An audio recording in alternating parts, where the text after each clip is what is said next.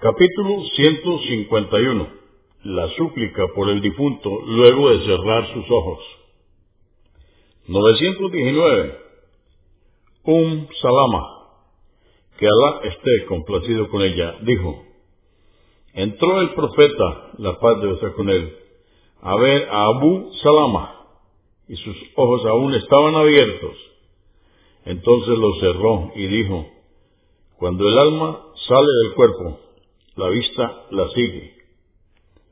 Sus familiares comenzaron a llorar.